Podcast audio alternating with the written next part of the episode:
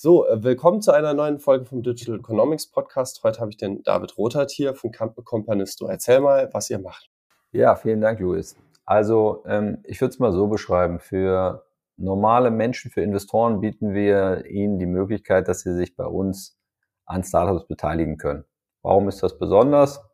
Man kann natürlich Business Angel sein und werden, ähm, aber man muss eben bedenken, dass das relativ aufwendig ist. Also man braucht als Einzelperson als Einzelkämpfer in äh, relativ viel Power, Zeit und Know-how, um sich an Startups zu beteiligen. Und ähm, das wollten wir eben ändern, dass wir gesagt haben, wir wollen mehr Menschen den Zugang bieten. Ja, und deswegen bündeln wir eine Gruppe von InvestorInnen und organisieren das und stellen sozusagen auf unserer Plattform ausgewählte, kuratierte Startups vor, an denen man sich beteiligen kann. Und auch die ganze Transaktion fun funktioniert dann über uns. Ja, wir sind eine Plattform, das ist sozusagen das eine auf der einen Seite. Auf der anderen Seite richtet sich unser Angebot natürlich an die GründerInnen, die immer wieder Geld raisen und suchen. Und ähm, wir haben letztendlich vor zehn Jahren uns den Markt angeguckt und gedacht, okay, es gibt VC-Finanzierung, es gibt Business Angels, einzelne, es gibt kleinere Angel-Gruppen. Ähm, aber wie wäre es, wenn es sozusagen eine sehr große Gruppe gibt, vor der ich mich präsentieren kann äh, von an InvestorInnen. So ein bisschen würde ich es mal sagen aus Gründersicht. Ähm, dieses Fundraising, Geld einzusammeln, ist ja öfter mal so ein bisschen einsamer Prozess.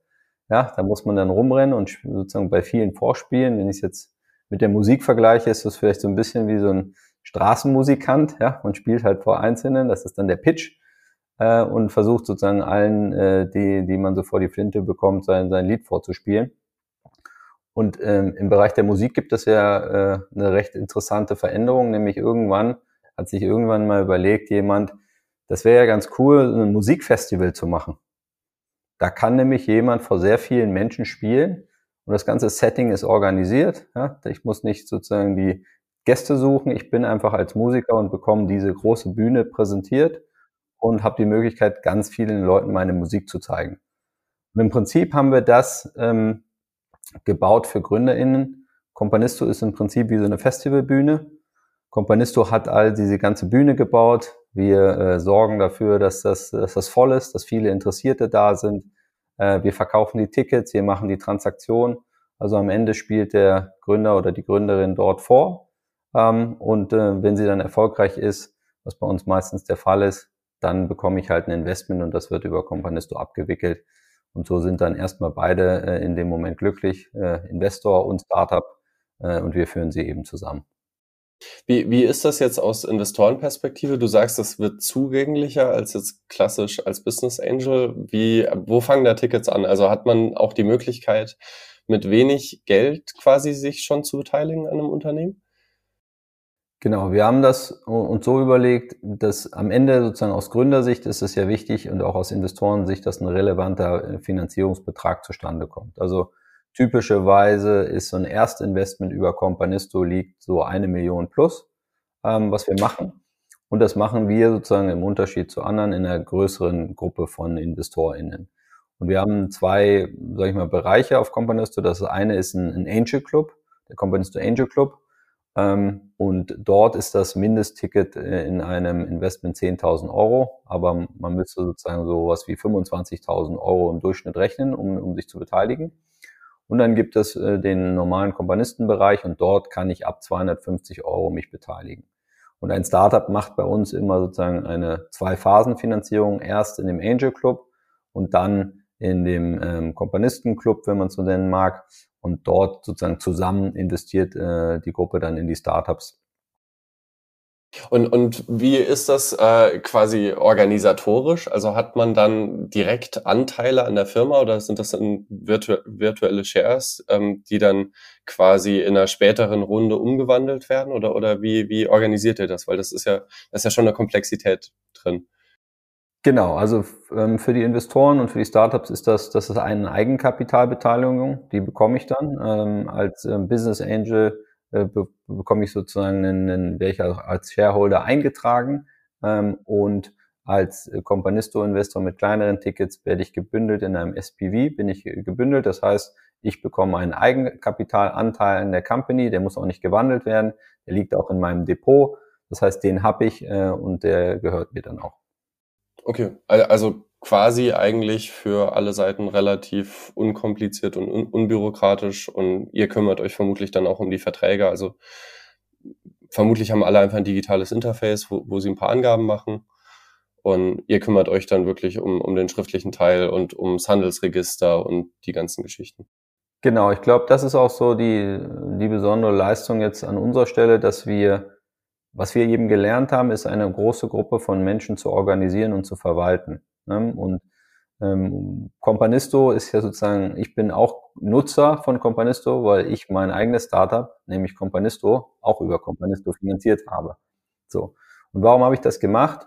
Ich habe das gemacht, weil ich als Gründer äh, meine Vision von Companisto entwickeln wollte. Dazu muss ich sie finanzieren. Und ich wollte einen Finanzierungspartner, der langfristig ähm, für mich da ist und mit dem ich effizient, effektiv arbeiten kann. Ähm, und dazu ist es natürlich auch wichtig, dass wenn ich viele Beteiligten habe, dass das gut organisiert ist. Das heißt, wir haben seit zehn Jahren arbeiten wir daran an den Prozessen, wie wir diese vielen Menschen gut verwalten können ich sage immer gern many to one. Also ich glaube, das haben wir sehr gut geschafft. Bei uns sind zum Beispiel Gesellschafterbeschlüsse, die gefasst werden müssen, bei denen sozusagen die Kompanisten einbezogen werden müssen. Das sind ja nicht alle, sondern bestimmte. Da machen wir eine digitale Abstimmungsprozess. Entscheidet dann die Mehrheit der abgegebenen Stimmen und Kompanisto ist dann sozusagen spricht mit einer Stimme äh, und dann geht ein Poolführer dann zur Gesellschafterversammlung und gibt sozusagen die Entscheidung bekannt, die weisungsgebunden ist.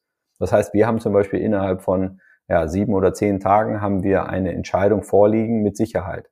Und in meiner Erfahrung ist das etwas, äh, bei Startups auch die drei, vier Angels drin haben, ist das oftmals nicht der Fall, ähm, weil sich dann halt ein Angel nicht meldet oder nicht agiert ähm, oder es andere Gründe gibt. Und ich glaube, letztendlich haben wir da sozusagen das Thema, was natürlich viele beschäftigt. Wie werden diese vielen Menschen?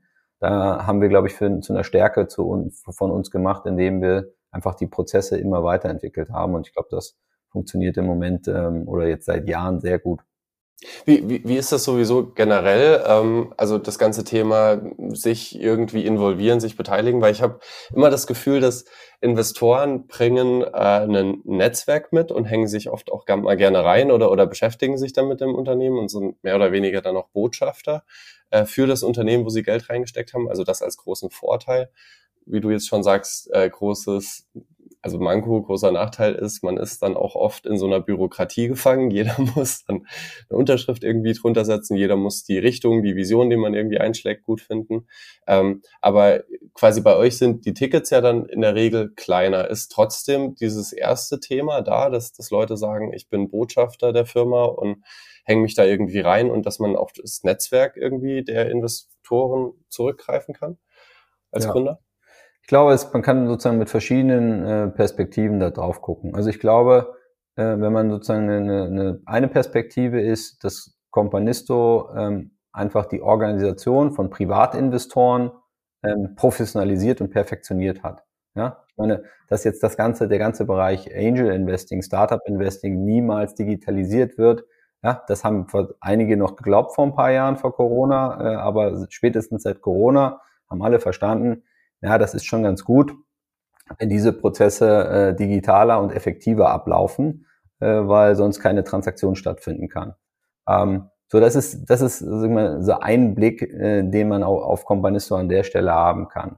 Ein anderer Blick ist die Frage, wenn ich jetzt sozusagen diese neue Form habe, dass ich also viele Men Menschen effektiv gebündelt vorfinde und gut verwalten kann, dann bekomme ich jetzt erstmal von vielen, du sagst kleinere Tickets, ja, ähm, ist auch richtig, bekomme ich einen Gesamtbetrag, den ich sonst vielleicht von weniger Menschen äh, bekommen würde. Ähm, mittlerweile ist es sozusagen so, und ist das, glaube ich, wichtig, dass viele auch viel mehr können. Also, dass wir zum Beispiel ein Startup jetzt über fünf Jahre finanziert haben mit 30 Millionen, indem wir immer wieder Folgefinanzierungsrunden gemacht haben. Das kann sozusagen ich, ich kenne nicht viele Netzwerke von Privatinvestoren, von Angels, die sagen wir 30 Millionen Investment machen. Ne? Also da sieht man schon gewisse Veränderungen, was, was so eine große Gruppe, und das ist, glaube ich, immer die spannende Frage. Was kann eine große Gruppe ähm, anders oder vielleicht besser, ähm, muss ich mich als Gründer fragen, als eine kleine Gruppe. So. Und ähm, ich glaube, das ähm, entscheidende Thema, was du ja auch ansprichst, ist Netzwerk. Und ich glaube, das ist letztendlich etwas, was bei uns eine Riesenchance ist, ähm, wenn wir sozusagen uns besinnen auf unsere Stärke. Ähm, und ich glaube, das tun wir im Moment ähm, sehr gut, weil wir genau daran arbeiten, mit der Perspektive zu sagen, okay, wie können wir diese kollektive Intelligenz und das Know-how, das in einer großen Gruppe steckt, so effektiv anzapfen zum richtigen Zeitpunkt, dass sozusagen die Startups davon profitieren und dadurch ja auch die Investoren. Und ich glaube, das ist ein, ein sehr, sehr spannendes Thema. Ich glaube auch nicht nur Companisto relevant, sondern gesellschaftlich relevant. Ich glaube daran, wir leben in der Zeit der, der Netzwerke, ja, ähm, und, und der Gemeinschaften. Und da ist immer die Frage, wie organisiert man diese Gemeinschaften? Und ich habe da auch schon ein bisschen äh, konkrete Erfahrungen, um es ein bisschen konkreter zu bringen. Ähm, also was, was spannend war, was angefangen hat, dass ähm, wir innerhalb von Companisto gesehen haben, dass wir nennen die Leute Kompanisten, die angefangen haben, sich proaktiv bei ihren Startups zu melden. Ja, sie sind investiert, hast als Startup-Gründer in vielleicht 800 Kompanisten gepoolt in deinem, äh, in, jetzt als Investoren. Und dann schreiben dich auf einmal welche an und sagen, hör zu, ich arbeite übrigens in der Company XY und ich kann mir gut vorstellen, dass euer Produkt äh, bei uns gut reinpasst. Äh, wir haben 100 Filialen und äh, ich würde das gerne mal meinem Chef vorstellen. Ja? Und das ist jetzt sozusagen keine erfundene Story, sondern das ist x-fach passiert. Das heißt, es gibt sozusagen dieses Überschwappen von Leuten. Ähm, es gibt natürlich diesen Effekt, dass ähm, bei uns sitzen jetzt 130.000 Investoren angemeldet. Das heißt, wenn ich als Startup, deswegen sage ich diese Festivalbühne, ich bekomme natürlich eine, eine große Sichtbarkeit, ne, wenn ich sozusagen vorspiele und das ist für viele Companies auch die größte Marketingkampagne ever gleichzeitig, ja, weil sie einfach vor sehr vielen Leuten sich so präsentieren können mit einem Videopitch, wie sie es gerne wollen. Ja. Ähm, und zu guter Letzt ähm, gehen wir jetzt tatsächlich einen Schritt weiter, dann ende ich über meinen Monolog mal und du kannst die nächste Frage stellen. ähm, gehen wir einen Schritt weiter und sagen, okay, ähm, wir bauen gerade eine spezielle Community von Menschen, ähm, die wir in der Gruppe bündeln und mit, mit denen haben wir sozusagen abgesprochen, ähm, dass sie sagen, wir wollen gerne Startups helfen mit unserem Know-how und unserem Know-who, also auch Kontaktherstellung. Und jetzt äh, haben wir einen neuen Bereich auf Companisto, der ist jetzt noch nicht sichtbar, aber ähm, den können die Startups dann nutzen. Und dort können sie ihre ähm, Herausforderungen oder Challenges teilen. Das heißt, das Startup kann sozusagen sagen, an dem und dem Ta Thema arbeite ich gerade, da oder da bräuchte ich gerne diese oder jene Unterstützung. Und dann kann sozusagen die Community sich dann das angucken, alles digital, wann und wo sie wollen und können sagen, ich kann da oder da helfen oder den und den kenne ich. Und ähm, das machen wir jetzt erstmal mit einer kleinen Gruppe. Wir starten mit 150 Leuten. Aber diese Gruppe wird irgendwann 1000, 2000, 5000 Menschen haben und sehr unterschiedliche Menschen. Und das ist uns auch wichtig, ähm, weil wir dann sozusagen die Möglichkeit haben, dass wir an ganz viel verschiedenes Know-how kommen und auch an, ich sag mal so, versteckte Netzwerke, weil es kann gut sein, dass äh, 17 Themen, die ich habe, du mir eigentlich lösen kennst, könntest, weil du jemanden kennst, der jemanden kennt. Aber das werden wir nie rausfinden, weil ich nicht dich und alle anderen immer fragen und anrufen kann. Aber wenn du weißt, was ich brauche, dann weißt du sofort, kannst du mir helfen, ja oder nein. Und das ist eigentlich nur eine Frage der guten Organisation und der Bereitschaft. Man braucht sozusagen die Attitude. Und das Schöne ist, dass die Kompanisten, die haben ja investiert und die wollen ähm, gerne helfen. Nicht alle, aber viele. Und die, die helfen wollen, haben halt die Attitude und nehmen sich die Zeit. Und es wird, glaube ich, sehr spannend zu sehen äh, sein, wie wir das am Ende umsetzen. Aber ich glaube, es ist eher was Handwerkliches. Und ich glaube, dass wir dann äh, sozusagen bald auch sehen können, dass wir mit unserer Gruppe alle möglichen, auch noch so kleinteiligen ähm, oder spezialisierten Themen abdecken, weil immer jemanden entweder das weiß oder jemanden kennt. Ja, ich, ich, ich, ich glaube, das Potenzial davon ist riesig. Also weil äh, ich kenne es jetzt aus dem Kontext der Softwareentwicklung, weil ich da einfach tätig bin. Das Schlimmste, was dir passieren kann, ist, wenn irgendwo ein kleiner Fehler ist und niemand sagt Bescheid. Also es kann ja sein, dass 10.000 Menschen auffällt, dass da ein Schreibfehler ist, aber niemand, also niemand ist es wichtig genug, eine kurze E-Mail zu schreiben im Sinne von, guck mal, an der Stelle ist ein Schreibfehler. Oder halt auch mit Bugs genau dasselbe. Ähm, Software funktioniert an der und der Stelle nicht. Du brauchst ja jemanden, der Bescheid sagt. Also weil es einfach vielleicht funktioniert, weil jetzt die Entwickler alle mit MacBooks arbeiten oder alle quasi die und die Infrastruktur haben, die vielleicht der Endnutzer nicht hat. Ähm, und deswegen macht man User-Interviews, die aber sehr, sehr teuer sind und einfach in der Regel äh, wahnsinnig wertvoll, aber wo man halt manchmal, glaube ich, Fehler schon früher erkennen könnte, wenn sich einfach jemand meldet proaktiv und Bescheid sagt, guck mal hier, könnte noch, also wie, wie zum Beispiel, wir arbeiten jetzt gerade in Zencaster, das ist eine relativ neue Software. Ich finde die super cool und die haben halt auch die Möglichkeit gegeben, investiert Geld bei uns. Äh, so war, war über eine andere Plattform dann. Ähm, aber da habe ich halt auch, ich weiß nicht, 50 Euro oder, oder sowas investiert. Also die hatten noch kleinere Tickets. Und da war dann die Möglichkeit, ähm, quasi sich zu beteiligen, dachte ich mir, ja cool, ich finde die Software toll. Und seitdem melde ich, so, sobald irgendwas hier nicht funktioniert, sage ich Bescheid, weil ich weiß, die Software wird dann besser. Und ähm, also die, eine Firma profitiert davon, wenn ich quasi wie ein Mitarbeiter mich melde und sage, guck mal, hier an der Stelle ist ein kleiner Bug, löst den mal. So. Und also von daher, ich, ich, ich sehe große Potenziale äh, bei, bei, bei diesen Netzwerkeffekten, die du ansprichst. So. Also weil, weil viele Menschen sehen viel und können viele Probleme irgendwie erkennen, die, die vielleicht ein paar Einzelne, die dann wirklich in der Firma aktiv arbeiten, gar nicht alle auf dem Schirm haben können. Das ist auf jeden Fall, kurz, wenn ich das nur, nur anhaken darf, weil diesen Use Case haben wir tatsächlich auch und es war interessant, weil der Piran Aski, einer der CEOs von Coro, ähm, ist ja mittlerweile eine sehr große Company, da haben wir auch früh investiert, ne? auch wieder interessant, damals äh, eine Million, glaube ich, investiert in der frühen Phase, da hat noch kein VC sozusagen sich Coro angeguckt später haben die eine 60 Millionen äh, Funding-Runde gemacht. Äh, in dem Fall sind unsere Komponisten hatten dann die Wahl, äh, die haben Ablöseangebot bekommen und haben dann das Sechsfache ihres Investments zurückbekommen. Ähm, genau, aber Coro hätte es sozusagen dann nicht gegeben, wenn nichts in der Phase investiert worden wäre. Ähm, und genau der hat das mir so erzählt, dass er hatte verschiedene Komponisten, die haben immer sozusagen die, ähm, den User Experience Prozess durchgemacht, bei allem, und haben ihm dann sozusagen dezidiertes Feedback gegeben, äh, wo es hakt, wo sie rausfliegen, was sie unlogisch finden. Und das ist genau das, was du sagst. Also wer nimmt sich die Zeit äh, und macht das, ja, intrinsisch motiviert. Das ist jetzt nur ein Case. Aber wenn du einfach sehr, sehr viele Leute hast mit unterschiedlichen Interessen und Bereitschaften, dann kannst du die halt abrufen. Und ich glaube, das, da können wir vielleicht später nochmal drüber reden, weil dieses Thema ist auch sehr, hängt sehr stark sozusagen vom Gründerteam, von dem Startup ab. Ne? Also rufe ich das ab, nutze ich das weil wenn ich mich sozusagen hinsetze und einfach nur warte und sage, äh, ich möchte gerne Netzwerk äh, N, aber es passiert ja gar nichts. Ne?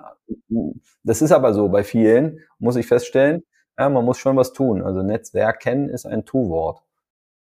Ja, an, an und für sich, also es gibt echt viele Firmen, die geben irgendwie 50 Euro aus für ein User-Interview. Also, dass sich jemand hinsetzt und dann zum Beispiel bei Coro einmal eine Bestellung tätigt, die wird dann danach storniert. Ähm, es dauert 10 Minuten und kostet die Firma 50 Euro, wo ich, wo ich mir denke, ja gut, jemand, der wirklich investiert ist, ähm, der nimmt sich auch die zehn Minuten und hat da vielleicht sogar Spaß dran, quasi kurz mit dem Gründerteam zu sprechen und zu sagen, ja klar, gucke ich mir das mit euch gemeinsam an, dass wir uns einmal angucken, wo hängt's, wo, wo, wo gibt's Probleme. Ähm, aber klar, als Gründerteam muss ich dann auch fragen, ey, hat jemand Bock, äh, sich die Zeit zu nehmen, unser neues Feature zu testen, was wir entwickelt haben? Wir sind uns nicht sicher, ob's User verstehen, so wie wir es gebaut haben. So, ja. Ah, ich find's toll. ähm, Bevor wir jetzt quasi drauf eingehen, da, da, da will ich gleich dazu kommen, wie, wie der ganze Prozess quasi aus Gründerperspektive aussieht. Ähm, vielleicht noch kurz zu dir. Du warst ja jetzt viele Jahre als Jurist tätig. Wie ist das gekommen, dass du irgendwann gesagt hast, du willst jetzt selber gründen? Ja, ich glaube, meine also ich bin, bin jetzt nicht der klassische Jurist-Jurist, weil ich bin zwar Rechtsanwalt, aber ich habe halt äh, mit, sozusagen mit dem ersten Semester Jurastudium habe ich gleichzeitig eingeschlagen, eine Company zu gründen. Das heißt, ich war Gründer und Jurastudent zugleich. Ich glaube, das war auch der entscheidende Unterschied, dass ich mit 21 die erste Company gegründet habe. Das war Partycard? Genau, das war Partycard. Das war ja 2001. Äh, das das, da war ja das Internet noch relativ neu, muss man, muss ich jetzt leider feststellen. Ist schon ein bisschen her. Und da haben wir eine Community aufgebaut und da ging es darum, dass sich Menschen angucken konnten, wo äh, Partys stattfinden und dann komme ich äh, kostenlos oder umsonst ähm, rein oder dann krieg einen, krieg einen Cocktail oder sowas. Ähm, und da haben wir natürlich viel Erfahrung gesammelt in der Zeit mit Plattformen äh, bauen. Wir haben auch Erfahrung mit dem Thema Finanzierung gesammelt, nämlich dass es auch schwer ist, eine zu bekommen gerade in der frühen Phase. Ähm, natürlich war es auch eine lustige Zeit, weil wir haben Business gemacht mit Clubbetreibern und äh, naja, das ist ein spezielles Klientel, die sich oftmals nicht so sehr an die Details der Vertragsabsprache erinnern konnten oder wollten. Äh, wo es aber auch ein bisschen schwer ist, mit Inkasso zu kommen, weil die äh, haben da sozusagen ihre eigenen Methoden. Ja gut, aber, aber bestimmt auch lustiges Umfeld, weil ihr ja dann selber auch manchmal einfach auf Partys und Clubs irgendwie wart, weil das war ja dann, konntet ihr ja sagen, dass ihr jetzt Arbeit. ja, absolut, also genau, Party, Party machen war Arbeit, aber es war auch ein bisschen Arbeit. Ähm, aber das zu meinem Werdegang, äh, ich habe das dann fünf Jahre gemacht, äh, dann habe ich meine Beteiligung verkauft äh, und ähm, habe mich dann sozusagen nochmal reingekniet ins Jurastudium, Staatsexamina gemacht und dann war es tatsächlich so, dass ich jetzt hätte einsteigen können bei so einer Großkanzlei und den die Anwaltskarriere an, anstreben. Dann kam aber die Idee zu Companisto. Und da haben wir halt gemerkt, äh, Tamo und ich, äh, mein Mitgründer, dass wir es halt bereuen würden, das nicht zu machen. Woran liegt das? Ähm, also man kann jetzt jetzt auf Companisto gucken und sagen, naja, das ist jetzt sozusagen ein Fintech, äh, noch so eine, so eine Plattform, die irgendwie matcht und Transaktionen macht und so. Und ich glaube, das, das war auch eine Weile so. Und der wichtige und entscheidende Schritt war für mich daraus zu sagen, wir, wir gehen weiter und machen daraus eine, eine Community, also wirklich ähm, eine Gemeinschaft von innovationsfreundlichen, wagemutigen Menschen. Und ich glaube, dass das halt auch einen, einen gesellschaftlichen Impact hat. Weil wir sprechen ja sozusagen viel darüber, was für Startups werden eigentlich finanziert. Äh, sind es nur die Unicorns oder auch die Zebras? Wer ist eigentlich der Investor äh, oder die Investorin? Ähm, und ich glaube, mit mehr Optionen für GründerInnen haben wir auch mehr Optionen für, ich sag mal, positives Unternehmertum.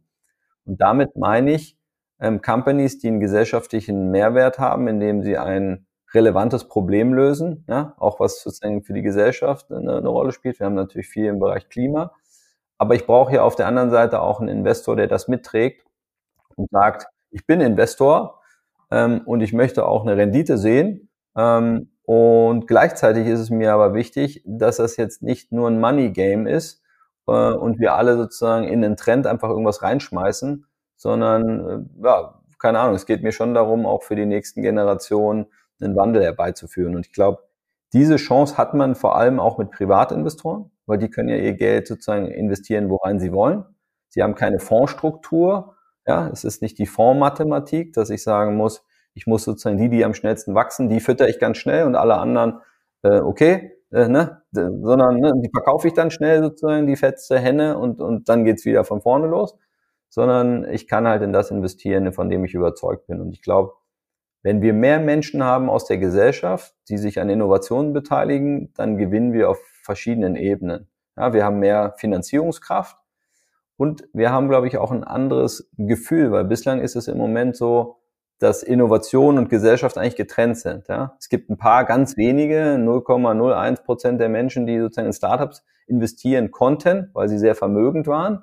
Ja, und das war ja eigentlich nur deswegen, weil es halt sehr teuer und aufwendig ist. Aber lass uns doch mal die, die Realutopie wagen und schauen, was in 20 Jahren ist, wenn ganz viele Menschen, insbesondere junge Menschen, in der Lage sind, sich an Startups zu beteiligen, die sie gut finden. Welche Arten von Startups werden die eigentlich finanzieren?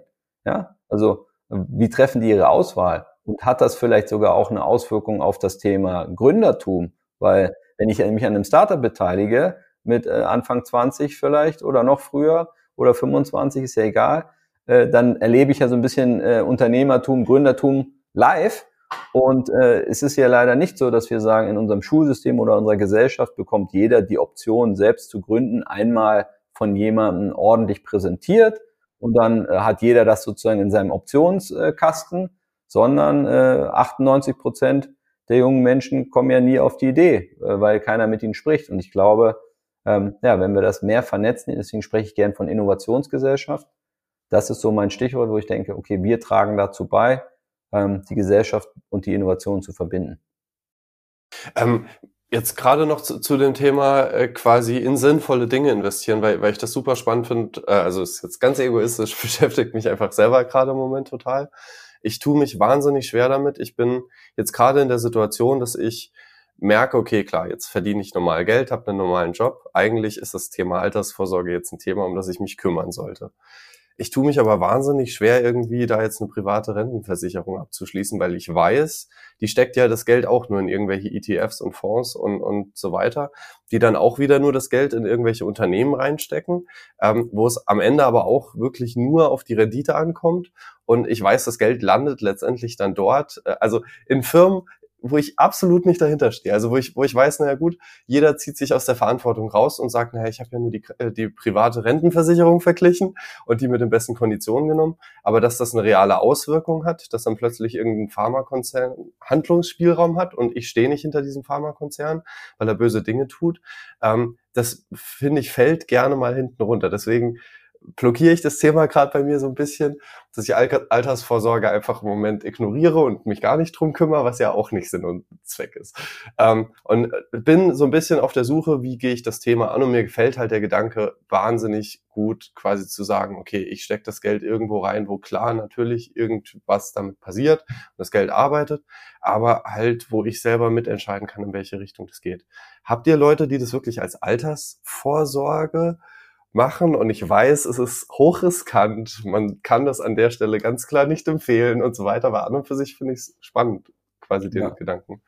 Ja, ich glaube, du sprichst dann eine Herausforderung an, die, die glaube ich, viele Menschen ähm, betrifft, weil die Frage, wie mache ich Altersvorsorge, wie ich Geld, lege ich Geld an, ist ja sehr komplex. Ja, das ist einfach eine sehr komplexe Frage und äh, es gibt da viele Menschen, die sehr viel Lebenszeit damit verbringen, das zu optimieren.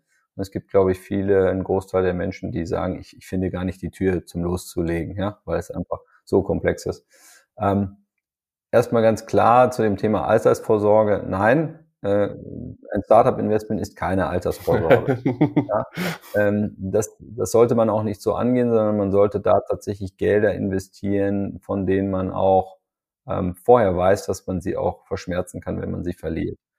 Natürlich, äh, wenn man sich ein Portfolio aufbaut, in verschiedene Companies investiert ja, ähm, und diversifiziert, damit resultiert, äh, äh, verringert man natürlich deutlich das, das Risiko. Ne? Ist ja klar, wenn ich sozusagen äh, 10.000 Euro nehme oder 1.000 Euro ist ja auch egal und ich stecke es in eins oder in zehn Startups, ja, ist natürlich was ganz anderes. So, ähm, deswegen muss man auch sozusagen sich ein Portfolio aufbauen. Ähm, aber ich glaube, sozusagen, um eine Antwort dir zu geben, ich glaube, es gibt natürlich auch ähm, ähm, gute Webseiten. Ich finde schon Finanztipp und so weiter gut und seriös. Äh, und da kann man sich natürlich schon umschauen. Und es gibt ja auch im Bereich ETFs und Sparpläne, ähm, sag ich mal, Anbieter, die durchaus äh, Kategorien von Unternehmen ausschließen. Ähm, sage ich mal, Stichwort Nachhaltigkeit. Muss man immer auch ein bisschen genauer hingucken. Aber ähm, das ist, glaube ich, äh, aus meiner Sicht ein Baustein, der dann irgendwann auch etabliert ist, wo man weiß, da geht jeden Monat ein Betrag ab. Daran gewöhne ich mich. Ähm, und das wird organisiert und, und funktioniert. Und ich zahle jetzt nicht immense Summen äh, an irgendjemanden, der meint, den Markt besser zu lesen als ich. Und äh, ne, das, aber das ist eine sehr persönliche Entscheidung. Und ich glaube, ein Bestandteil kann eben auch das Startup-Investment sein ähm, ich glaube, es ist auch ein, ein gewisses natürlich äh, Zukunftsinvestment und so ein Changemaker-Investment, ja, wo man die Möglichkeit hat, das ist ja ganz entscheidend, auch wie du es gesagt hast, bei uns sucht man sich selber aus, in welche Startups man investiert. Ne? Wir kuratieren die vor, wir geben uns sehr viel Mühe bei der Auswahl, wir erklären auch, warum wir ein Startup ausgewählt haben. Äh, wir haben jetzt zehn Leute im Investment-Team, also das ist schon sozusagen eine, eine richtige Force, die sich damit beschäftigt. Aber am Ende, und das wollen wir auch bewusst nicht, ähm, muss jeder selber die Verantwortung für seine Auswahl nehmen und vielleicht auch die Freude, ja, sich anzugucken, wer spielt jetzt auf der Bühne. Ich entscheide mich ja auch äh, oder kann mich entscheiden, zu welchem Künstler oder Künstlerin ich gehe, zu welchem Konzert.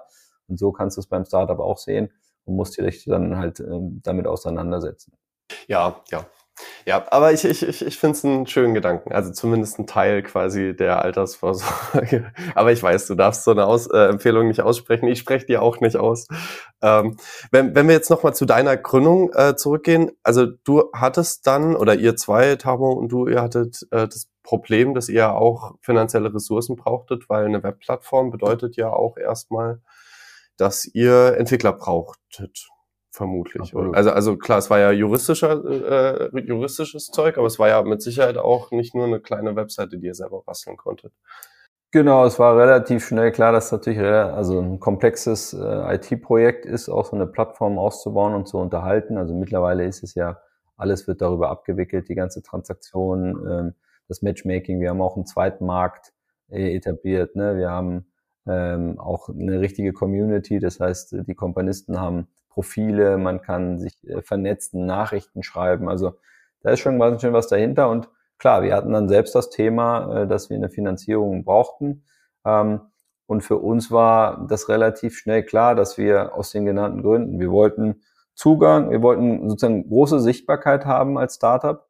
Ähm, man muss ja auch sagen, wir haben jetzt äh, mit einem Startup-Investment ist ja nichts, äh, sage ich mal, auch gerade in Deutschland, dass Leute aufwachen und sagen, ja, äh, heute muss ich mir aber ein Startup-Investment kaufen. Ja, wir müssen ja im Prinzip eine Verhaltensänderung herbeiführen, indem wir Menschen, die seit Jahrzehnten, Jahrhunderten sozusagen, denen keiner gesagt hat, dass das möglich ist für sie, müssen wir ja sagen, dass es jetzt möglich ist. Und wenn ich jetzt das Wort Startup-Investor sage, dann hat ja jeder ein Bild im Kopf und stellt sich meistens irgendeinen vermögenden, multimillionärmäßigen Unternehmer vor. Das ist ja das Bild, was geprägt ist. Und jetzt haben wir sozusagen diese, das eingerissen, um viele Leute diesen Zugang zu, möglich zu machen. Und ähm, um das zu tun, brauchten wir natürlich auch Leute, die Anfang an mitmachen. Und da war sozusagen die Option zu sagen, okay, ich habe eine riesen Marketingkampagne und gleichzeitig äh, kriege ich eine Finanzierung und habe Leute, die mir Feedback geben, ähm, weil die Companisto-Plattform wäre nie das, was sie heute ist, wenn wir nicht konstant Rückmeldungen bekommen hätten von den Leuten. Ähm, deswegen war das für uns klar der Weg, wie wir, wie wir uns finanziert haben und natürlich die, die Sicherheit auch, dass wenn wir uns erfolgreich finanz, äh, entwickeln, dass wir sozusagen diese Gruppe auch wieder ansprechen können. Ja? Ähm, und das, das ist, glaube ich, was, was, womit man sich als Gründer, Gründerin intensiv auseinandersetzen muss. Was ist eigentlich so mein Finanzierungsplan? Bekomme ich mit einem Partner nochmal Geld oder nicht? Ähm, und wie viel Zeit investiere ich denn sozusagen in Finanzierung? Weil am Ende ist das ja, sage ich mal, ein notwendiges Übel. Ja, so man, man muss ja am Ende möchte man sein Produkt und seine Vision weiterentwickeln und am Produkt arbeiten, sag ich mal. Und wenn man aber die ganze Zeit immer nur Fundraising macht und da ein bisschen uneffektiv rumrennt, ja, dann kostet das halt sehr viel Zeit und dadurch auch wieder Geld. Ähm, und deswegen war es uns wichtig, halt einen, eine Finanzierungsform zu wählen, die für uns verlässlich und planbar ist, sofern wir Erfolg haben. Wir können, also, wir können verlässlich eben sagen, wir können Leute erreichen und äh, ihnen zeigen, äh, wo wir jetzt stehen. Hattet ihr auch noch äh, quasi normale Investoren quasi drin, also quasi herkömmliche Investoren? Oder habt ihr von Anfang an komplett äh, quasi den Companisto-Weg gewählt? Ja, wir hatten auch zwei Angels äh, drin, das waren die Gründer von Wettercom. Das ähm, war auch gut, war ein guter Anschub für uns und sind sehr, sehr dankbar. Ähm, und gleichzeitig haben wir eben gemerkt, dass sozusagen mehr verschiedene Leute, unterschiedliche Expertisen uns helfen. Und ich glaube, was sehr spannend ist, und ich glaube, das wird sozusagen die Zeit zeigen, und das können wir, glaube ich, auch noch mehr zeigen, ist, ich glaube, es gibt so ein bisschen den, den Gedanken, hm, der vielleicht auch unterbewusst sich einschleicht bei vielen Menschen, dass sie sagen, ja, das ist sozusagen, äh, es gibt ja auch den Begriff Crowd oder Crowd Investing und so. Und dann stellen sich, glaube ich, viele Menschen irgendwie so sehr kleinteilig sozusagen irgendwelche Menschen äh, mit wenig Ahnung vor, die da irgendwie rumtippen an ihrem Rechner. So. Und das Ding ist, am Ende sind das sozusagen die Leute, die da investieren, die haben schon eine gewisse Finanzaffinität. Die sind oftmals Führungskräfte, selber Unternehmer, Unternehmerinnen. Ja? Und auch im Angel Club, ne? da, da investieren die ja bei uns sehr große Beträge. Ähm, und im Prinzip ist das sozusagen ein Spiegel der Gesellschaft. Und äh, die Frage, also ich, ich finde halt, man sollte dagegenhalten und offen sein und sich erstmal angucken, was da für Leute investieren. Dann wird man sozusagen aus meiner Sicht amazed sein und überrascht. Ja? Ähm, weil das ist das Potenzial, was wir auch in der Gesellschaft haben. Ähm, und ich finde es gut, deswegen sage ich das jetzt hier auch. Ich möchte gerne, wenn meine Tochter, ähm, die ist jetzt sechs Jahre alt, ich möchte gerne, wenn die 18 ist, äh, würde ich mir wünschen, dass das für sie und ihre Freundinnen und Freunde normal ist, dass sie sich an Startups beteiligen können. Und zwar nicht, weil sie meine Tochter ist, sondern weil das in unserer Gesellschaft dann so ist, dass junge Menschen wissen, okay, das ist halt eine Option. Hier kann ich ähm, Unternehmertum unterstützen und das ist, also Innovation kann viel verändern und auch Unternehmen haben ja eine große Kraft, weil Unternehmen einen großen Einfluss auf Gruppen von Menschen haben, als Kunden, als auch als Mitarbeiter. Ja, und da wird sozusagen viel Energie gebündelt. Und deswegen ist positives Unternehmertum, sage ich mal, was Menschen und der, der Welt gut tut, ist sozusagen eine riesige, riesige Chance. Ähm, und dazu müssen wir aber die Leute, die es betrifft, aus meiner Sicht auch systematisch daran ähm, teilhaben lassen und sie ihnen den Zugang geben. Und das ähm, ist mein großes Ziel. Also diese Vision äh, bringe ich ja immer wieder ein, auch bei Fragen, die damit nichts zu tun haben, wie du merkst. ja, aber ich, ich, ich finde den Gedanken spannend, weil, weil ich, ich glaube, wenn man sich das so anguckt, sieht man relativ selten, dass Leute ihr Verhalten irgendwie ändern, weil jemand dagegen ist, sondern Leute ändern ihr Verhalten meistens, weil man ihnen eine Alternative gibt, die irgendwie besser ist als das, was davor existiert hat. Also wie jetzt bei euch zum Beispiel, dass dann Leute sagen, okay, ich investiere jetzt mein Geld in ein Startup. Ähm, aber generell unterstreicht das halt so ein bisschen, dass Unternehmen einfach, glaube ich, eine relativ große Auswirkung haben können. Also nicht müssen. Es gibt ja auch Unternehmen, die gehen dann einfach nach drei Jahren wieder pleite. Aber ähm, wenn Unternehmen gut läuft, hat das, glaube ich, schon einen riesen gesellschaftlichen Einfluss. Und dann ist es, glaube ich, auch schön, wenn man quasi das steuern kann, welche Unternehmen ähm, ja, hochkommen und, und welche Unternehmen vielleicht auch nicht, weil die meisten Leute legen irgendwo in irgendeiner Form Geld an und, und dann ist es, glaube ich, aus Investorensicht spannend. Aber jetzt lass mal noch in die Gründerperspektive gehen. Wenn jetzt deine sechsjährige Tochter mit 18 sagt, sie will eine Firma gründen, wie läuft das ab? Also was, äh, was qualifiziert jemanden bei euch ongeboardet zu werden als, als Firma? Ja, genau. Also ich, ich glaube, ähm, was natürlich immer hilfreich ist, das sind so allgemeine Dinge. Ähm, es ist immer hilfreich, wenn ich als Gründerteam etwas vorzeigen kann. Also wenn ich sozusagen über die Konzeptphase hinaus bin und einen gewissen Proof habe.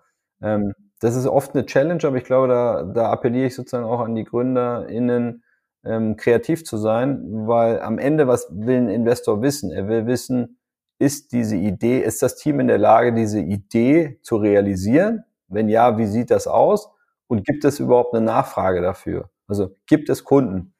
Und ich muss noch nicht ein fertiges Produkt haben, um zum Beispiel mich sehr intensiv damit beschäftigen, zu beschäftigen, auch äh, sozusagen fundiert, wissenschaftlich. Ich finde dieses Buch äh, The Moms Test ganz gut. Ähm, da geht es nämlich darum, wie man wirklich ehrliches Feedback bekommt und nicht äh, immer sozusagen Leute einem nachsprechen, dass das ja eine tolle Sache sei, obwohl sie es überhaupt nicht haben wollen. Ne? Also wie man, wie man das sozusagen belegen kann, dass man, dass man, dass man da wirklich auch einen, einen Nerv trifft. So, das, das ist allgemein wichtig, weil darüber hinaus ist es so, äh, wir, wir finanzieren in einer sehr frühen Phase auch, ja, weil wir äh, wir sind ja kein Fonds, es gibt keine Strukturen, sondern wir wollen ein diverses Angebot zeigen an Companies. Ähm, wir müssen natürlich in Companies finanzieren, die, die ein Investment haben wollen. Also nicht die eine Spende haben wollen, sondern die ein Investment haben wollen. Das heißt, die sich dafür entscheiden, ich nehme Geld von Investoren mit dem Ziel, dieses zu vermehren. Ja, und mir ist bewusst, dass die auch irgendwann sozusagen mehr Geld rausziehen wollen. Ja, wenn es gut läuft. Das ist uns allen klar, dass es das Risiko gibt. Ähm, aber ansonsten, ähm, was wir sozusagen als Mindest-Ticket-Size machen, sind ähm, 500.000. Das ist aber schon so absolutes Minimum. Weil wenn wir sozusagen die Festivalbühne wieder nehmen, ja, wenn da viele Leute, wenn wir wieder viele Leute zusammentrommeln auf einer Festivalbühne, dann äh, soll das da Startup in dem Fall eben auch davon profitieren und nicht nach drei Minuten wieder den Stecker ziehen und nach dem Applaus gehen nach dem ersten Song. Ähm, das ist, äh, das ist vielleicht auch wichtig. Ansonsten ist, glaube ich, eine unserer Chancen, äh, ich hätte jetzt Stärken gesagt, aber ich sage jetzt mal Chancen, ist, dass wir einfach sehr unterschiedliche Companies finanzieren können und ähm, wir das auch so tun. Also insbesondere B2B-Companies werden bei uns sehr gerne finanziert, sehr gerne Technologie, auch Hardware. Ähm, und das ist, glaube ich, das Interessante, weil wieder aus diesem Narrativ, dass, glaube ich, manche denken, naja, das sind so viele Leute, äh, geglaubt wurde, naja, das sind ja vor allem ganz einfache Consumer-Produkte, die da finanziert werden. Das ist aber nicht so. Also wenn ich den jetzt kommen würde, den Komponisten mit irgendeinem E-Commerce-Shop, der würde so richtig abschmieren bei uns, ähm, weil die einfach wirklich nach, nach Technologie, nach echten Innovationen suchen. Ähm, und ich glaube, am Ende muss man sich als Gründer, Gründerin auch immer fragen, hm, was bin ich für ein Typ und wie möchte ich investieren? Ja? Ähm, möchte ich sozusagen einen VC da drin haben. Den muss man natürlich erstmal kriegen können, ja. Das ist ja nicht für den Großteil der Companies, sondern für den Bruchteil. Ähm, aber ähm, möchte ich das sozusagen, diesen Weg auch mit den Vor- und Nachteilen, die dieser Weg mit sich bringt? Oder möchte ich sozusagen vielleicht noch mehr im Driver Seat selber bleiben und äh, einen anderen Weg gehen über Privatinvestoren? Und ich glaube, was, was spannend ist, einfach die Option, aus meiner Sicht, die, die eben neu ist, dass ich über Privatinvestoren über Zeiträume, äh, aber auch ad hoc ziemlich viel Geld sozusagen bekommen kann. Das gab es ja früher nicht, dass ich 30 Millionen aus sozusagen Privatinvestoren bekomme. Und das wird ja nicht weniger, jetzt spreche ich nicht über Companisto, sondern über die Branche. Ja, dass, dass man zum Beispiel 50 Millionen raisen kann, vielleicht nicht in einer Finanzierungsrunde, aber vielleicht in zwei, dreien. Äh, das wird sozusagen in ein paar Jahren nicht Zukunftsmusik sein, sondern das wird normal sein. Und, und deswegen hat man, glaube ich, immer mehr Optionen, ähm, auch größere Finanzierungsrunden zu machen. Und es wird dann spannend zu sehen sein, auch äh, für was sich die Gründer entscheiden, beziehungsweise wir machen auch viele Co-Investments. Ja? Man muss sich ja auch nicht für A oder B entscheiden, sondern wir machen ja auch Co-Investment mit VCs. Ähm, das heißt, genau, das ähm, meine Gedanken dazu. Wenn, wenn jetzt quasi, man hat jetzt eine Million Euro erfolgreich geraced, die Firma läuft gut und so weiter, nach drei, vier Jahren, ähm, ist ja dann auch irgendwann die Erwartungshaltung da, die Leute wollen ja ihr Geld quasi zurückbekommen. Das heißt, eigentlich steht entweder die nächste Runde an oder die Leute werden ausbezahlt und der Gründer kauft sich seine Anteile zurück. Das sind die beiden Optionen eigentlich, die existieren, oder? Oder ähm, sehe ich das falsch? Weil ich, ich, der Hintergrund der Frage ist so ein bisschen, ich sehe bei mir oder ich sehe bei ganz vielen anderen Gründern ein starkes Motiv, äh, muss nicht sein, aber von manchen Gründern ist dieses Freiheit und Unabhängigkeit und ähm, quasi so, die, die haben einfach Angst davor, dann ihr Baby weggenommen zu bekommen. so. ja. Und das passiert natürlich, wenn man Series A, Series B, Series C und am Ende gehört einem die Firma halt nicht mehr. Ähm, ist das quasi, also das, was du jetzt gemeint hast mit Coro, das ist ja eigentlich nicht der Standard-Case, dass der Gründer dann irgendwann sagt, okay, ich kaufe die Anteile zurück. Ähm, wie, wie läuft das in der Praxis meistens? Ja, genau. Also ähm, erstmal ist das, glaube ich, wichtig zu verstehen, das ist ja so ein allgemeines Thema, sondern nicht unbedingt kompanisto-spezifisch, sondern die Frage, möchte ich einen Investor drin haben und wenn ja, was hat das für Konsequenzen? So. Und tatsächlich ist es so, dass ein, ein Investor äh, sozusagen dann irgendwann ein, ein, ein Event haben möchte, wo er das Geld zurückbekommen kann. Also es gibt den ersten Case, das ist dann der unerfreuliche, die Company geht insolvent, dann ist die Sache besprochen und äh, alle haben das Geld verloren. Ja? Ja, ja? Auch die Gründer ja ne? und ihre Lebenszeit. So, äh, der zweite Case ist sozusagen der, das andere, äh, wenn der Exit erfolgt. Das heißt, die Company wird verkauft, weil irgendjemand sagt, ich möchte sie gerne kaufen und dann bekommen alle anteilig äh, sozusagen ihren Share von dem Exit-Erlös. Das sind die ganz klaren Fälle. Ähm, dann gibt es natürlich Cases dazwischen, also auch die Dauer, die so ein Exit dauern kann, die ist unbestimmt, ja, weil es kann sein, dass eine Company äh, mal sozusagen besonders erfolgreich ist und nach drei, vier Jahren verkauft wird. Die Regel vom Horizont ist aber eher sowas wie zwischen fünf und zehn Jahren. Also das dauert ein bisschen, bis so eine Company entwickelt wird. Das heißt, das muss man sich auch klar machen, wenn man dieses Investment tätigt. Das ist kein Daytrading hier, was, was das ist, ne? sondern man muss ein bisschen Atem haben. Und was, was, was es eben gibt, was wir eben auch sozusagen geschaffen haben, glaube ich, als eine Option, äh, ist, dass ähm, ein, ein Startup auch auf dem Weg sagt, okay, ähm, wir geben den Kompanisten jetzt hier in dem Fall die Möglichkeit, hier auszusteigen, indem sie einen, einen Gewinn mitnehmen. Ja, und dann können sie ein Ablöseangebot machen. Ich sage auch Angebot, weil das ist einfach nur eine Offerte.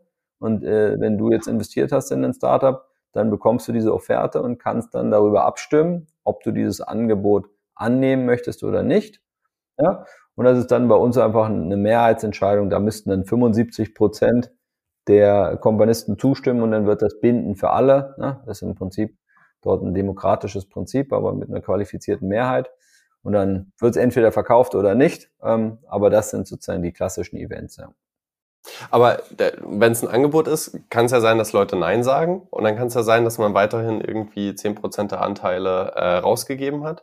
Und dann ist ja quasi für diese zehn Prozent weiterhin klar, ähm, okay, entweder man schafft es irgendwie aus dem Umsatz und aus den Gründergehältern irgendwie so viel Geld zu verdienen, dass man die Leute ausbezahlen kann. Wenn man dazu nicht die Möglichkeit hat, ist ein Exit eigentlich mehr oder weniger unausgeschlossen.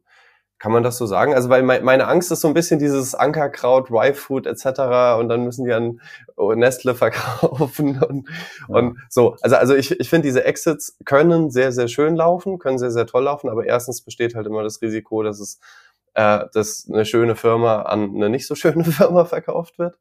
Und, und zweitens ist es auch, glaube ich, für viele Gründer so ein Lebenswerk. Also ich weiß nicht, wie das bei dir bei Companisto ist, aber dir wird es ja vermutlich auch schwer fallen, jetzt zu sagen, okay, du verkaufst Companisto als gesamte Firma an, an jemand anderes. Also ich meine, weiß ich jetzt nicht, ob es dir schwerfallen würde, aber ich, ich kann es mir vorstellen. so, weil du die letzten 20 äh, oder 10 Jahre daran gearbeitet hast. So. Ich glaube, das Spannende ist natürlich, also zum einen hat man den, den Willen überhaupt, das muss man sich natürlich aber auch schon früher überlegen, wenn man Investoren aufnimmt. Dann ist natürlich die Frage, wann ist man soweit? Ne? Also in meinem Fall von Companisto glaube ich, dass wir, wir uns gibt es zwar schon zehn Jahre, aber wir haben natürlich einen ähm, ziemlich dicken Brocken, weil ich würde mal sagen, das Thema Gesellschaft kann in Startups investieren. Da haben wir sozusagen mit Wüste angefangen. Ja, und angefangen, ein paar Samen zu sehen, wo alle gesagt haben, das wird doch nie funktionieren. Also wie oft ich das gehört habe.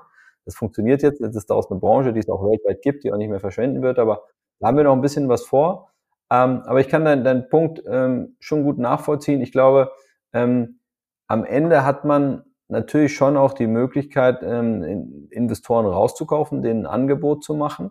Aber man muss es eben nicht. Ne? Das ist ja, weil ein ganz klassischer Weg, und darüber beschwert sich ja auch niemand, ist, eine Company ist einfach erfolgreich und wirft Gewinne ab. Dann werde ich ja als Shareholder auch an den Gewinn beteiligt. Ja?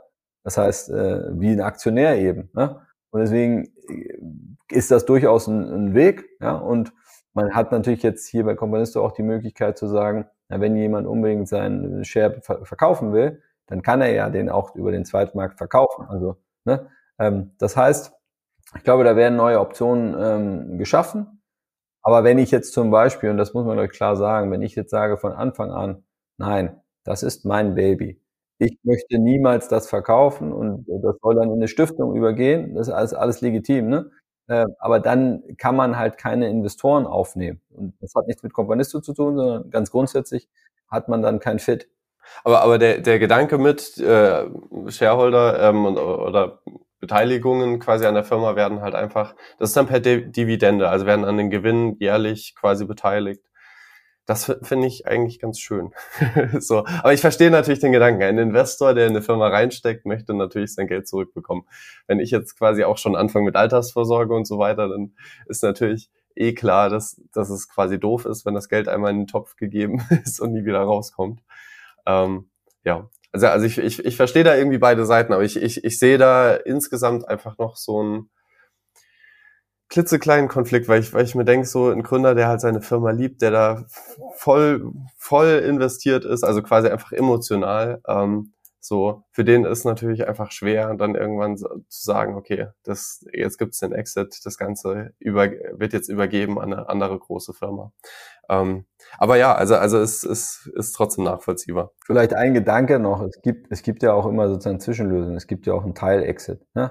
Ich kann ja auch zum Beispiel sagen, ich verkaufe eine, einen Teil der Company, wir machen jetzt gute Gewinne, äh, es wird ausgeschüttet und ähm, die Investoren äh, und ich selber oder das Team sozusagen profitieren sozusagen davon, von diesem Cashflow-Event. Das heißt, man bekommt auch mal sozusagen noch einen Chunk äh, so, äh, aber weiterhin bleibt man auch zum gewissen Bestandteil drin, äh, kriegt auch seine Dividenden äh, ausgezahlt und vielleicht gibt es später nochmal ein äh, nächstes Event, äh, aber jetzt machen wir erstmal weiter so. Ne? Also da ist auch nicht entweder oder voll, sondern man hat schon auch, auch Gestaltungsspielraum. Das natürlich auch, wenn man, wenn man einfach gut auch kommuniziert und Investor Relations macht, äh, dann ist es immer einfacher, ne? wenn man die Leute auch mitnimmt. Ach, spannend. Äh, das, das hatte ich auch gar nicht auf dem Schirm, dass, dass sowas äh, überhaupt eine Option sein kann. Also ist dann vermutlich, wenn man irgendwie mehrere Plattformen betreibt für eine Zielgruppe und da irgendwie aufgestellt ist und dann eine Plattform irgendwie verkauft, ähm, dann kann man diesen Erlös nehmen, um dann wieder Leute auszubezahlen mit, wie bei Core, jetzt sechsfacher, äh, sechs, sechsmal das, was die Leute investiert haben. Und dann ist ja auch niemand unglücklich. Also es kann, kann jetzt nicht jeder machen. Ich kann ja sagen, ich verkaufe zehn Prozent meiner Company, egal was die macht. Ja, die verkaufe ich dann jemand, zum Beispiel an eine Private Equity Gesellschaft, die bezahlen dafür Geld. Und dann bekommen alle, die daran beteiligt sind, bekommen sozusagen von diesem Geld ihren Anteil. Ja, und dann bleiben die Investoren noch an Bord mit einer geringeren Quote, aber sie haben alle schon mal Geld bekommen. Aber will das Private Equity Unternehmen dann auch nicht irgendwann einen Exit sehen oder sowas? Genau, das ist also, dann in dem Fall, ne, wenn es, wenn es jetzt ein strategischer Investor ist, die meisten wollen dann wahrscheinlich doch irgendwann sozusagen die volle Übernahme. Ähm, aber das, das ist dann to be discussed, ne? das ist sehr ähm, individuell. Aber letztendlich muss man schon sagen, wenn man jetzt Familienunternehmen plant, dann muss man anders agieren. Ne? muss man wahrscheinlich versuchen, zur Bank zu gehen. Wird zwar schwierig, aber wie, wie ist das bei Surplus? Weil äh, ich war ganz überrascht, dass man bei denen in, äh, investieren konnte. Das war für mich immer so ein antikapitalistisches äh, Unternehmen, wo so, also Kontext, wer Surplus nicht kennt, da werden äh, weggeschmissene Lebensmittel oder, oder, oder Lebensmittel, die, die quasi nicht mehr so gut verkaufbar sind, ähm, quasi zu einem günstigen Preis angeboten. Habe ich das so richtig im Kopf und die waren ja äh, jetzt neuerdings bei euch gelistet und da war ich ganz überrascht, dass, dass die quasi äh, Geld einsammeln. Fand ich, fand ich super spannend, aber finde ich ein sehr, sehr cooles Unternehmen, wo ich glaube, wo man auch sagen kann, da kann man vermutlich guten Gewissens Geld investieren. Aber ist es ja. bei denen jetzt auch so, dass es die irgendwann Nestle gehören können? Also ganz blöd gefragt. Also, äh, das äh, würde mich jetzt sehr überraschen glaube, da, da steckt interessant, eine interessante Frage immer dahinter, nämlich die Frage nach der, nach der Wirkung. Ja? Welche Wirkung kann ich entfalten? Und Surplus hast du ja beschrieben, ist eine Company, die Lebensmittel rettet. Ich bin nicht ganz sicher, ich glaube, pro Minute werden wird in Deutschland eine Wagen, LKW-Ladung Lebensmittel weggeschmissen. Also das ist ein relevantes äh, Problem und sozusagen unfassbar eigentlich, wenn man sich das so vorstellt. Ähm, das heißt, sie haben, haben sozusagen was Gutes im Sinn. Ähm, und jetzt ist aber so, wenn die jetzt sozusagen nicht als Unternehmen agieren mit der Gewinnerzielungsabsicht, ähm, sind sie halt sehr, sehr limitiert. Ja, weil sie haben nicht so viele Möglichkeiten, sie können nicht äh, Geld investieren, sie können nicht so ein großes Lager haben, nicht so viele Mitarbeiter haben, ja, können sozusagen eine Spendenorganisation sein, die aber oft sehr klein ist. Und das meine ich ja, darüber haben wir vorhin gesprochen. Unternehmertum hat natürlich oft eine ganz anderes, ein ganz anderes Potenzial an Reichweite und Wirkung. Und wenn ich mit etwas gut, äh, jetzt mal vereinfacht gesagt, wenn ich etwas Gutes tue und damit aber auch Geld verdiene, was legitim ist, dann ist das doch super. Und dann wachse ich doch noch mehr und dann kann ich noch mehr Gutes tun. Und die Frage ist am Ende immer die Haltung. Ja? Die Frage ist dann die Haltung. Sage ich dann irgendwann, all das, was ich jetzt hier Gutes getan habe und die, ähm, den Weg, den ich gegangen bin, den überwerfe ich jetzt, weil mir jetzt irgendjemand äh, sozusagen Geld zuwirft ja, du hast ja in Cases angesprochen. Oder bleibe ich bei meiner Haltung? Und ich glaube, das ist, das ist auch eine Frage, also diese Haltung ist nach meinem Eindruck, ähm, wenn wir sozusagen über die Zukunft reden, glaube ich, dass auch zukünftige Generationen und äh, die jungen Menschen, die kommen, die sind sehr haltungsstark, einfach aus durch Bewusstsein, ja, worum es auch am Ende geht. Und ich kann mir gut vorstellen, einfach gesellschaftlich, äh, dass es in 20 Jahren in, schon nicht nur einfach ein bisschen uncool ist und man einen Shitstorm irgendwo gibt, wenn man sein, sein, seine Company, die man vielleicht lange aufgebaut hat, wo viele Leute mitgemacht haben, die dran geglaubt haben, mit einem guten gesellschaftlichen Idee und äh, Performance, wenn man die jetzt auf einmal sozusagen verscherbeln würde. Ja, ich glaube, dass das in 20 Jahren, 10 Jahren, 5 Jahren noch viel weniger anerkannt und in dem Sinne möglich ist als heute. Das heißt, ich glaube, das wird sich äh, in dem Sinne äh, erledigen, das Thema ein Stück weit auch. Und letzter Gedanke, es wird sozusagen auch die großen positiven Unternehmen geben, die einfach sehr erfolgreich sind und die kaufen dann einfach. Also die kaufen dann halt andere coole Unternehmen, können sich auch leisten und die bezahlen auch einen guten Preis dafür, einfach weil sie auch ein gutes Geschäftsmodell haben, weil sie Gutes tun mit gutem Geschäftsmodell und erfolgreich sind. Ja, es kann ja auch sein, dass das quasi irgendeine Firma, die irgendwann, falls es mal einen Exit gibt, Surplus aufkauft, dann auch sagt, okay, das ist unser Hauptsteckenpferd und das bauen wir jetzt richtig groß auf. Ähm, aber ich sehe da schon, schon große Potenziale und es ist, wie du, wie du sagst, so je, mehr Geld halt eine Firma zur Verfügung hat, desto mehr Möglichkeiten hat sie eben auch Leute anzustellen, irgendwas aufzubauen.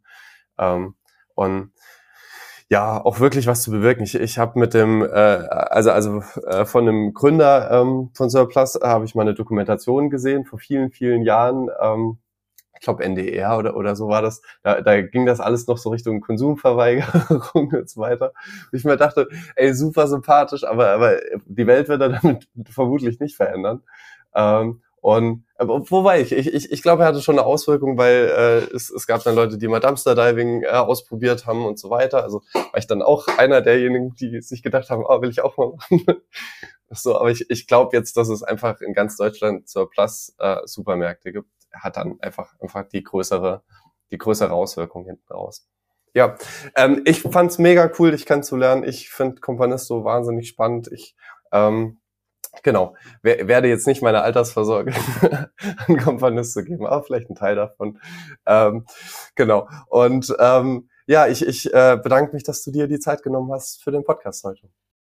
Ja, vielen Dank für die Einladung. Hat mir echt ähm, viel Spaß gemacht. Auch, ähm, dass es deutlich über die äh, normalen Fragen so hinausgegangen ist. Ähm, das war sehr gut für mich und ich hoffe, dass die ZuhörerInnen äh, was mitnehmen konnten für sich.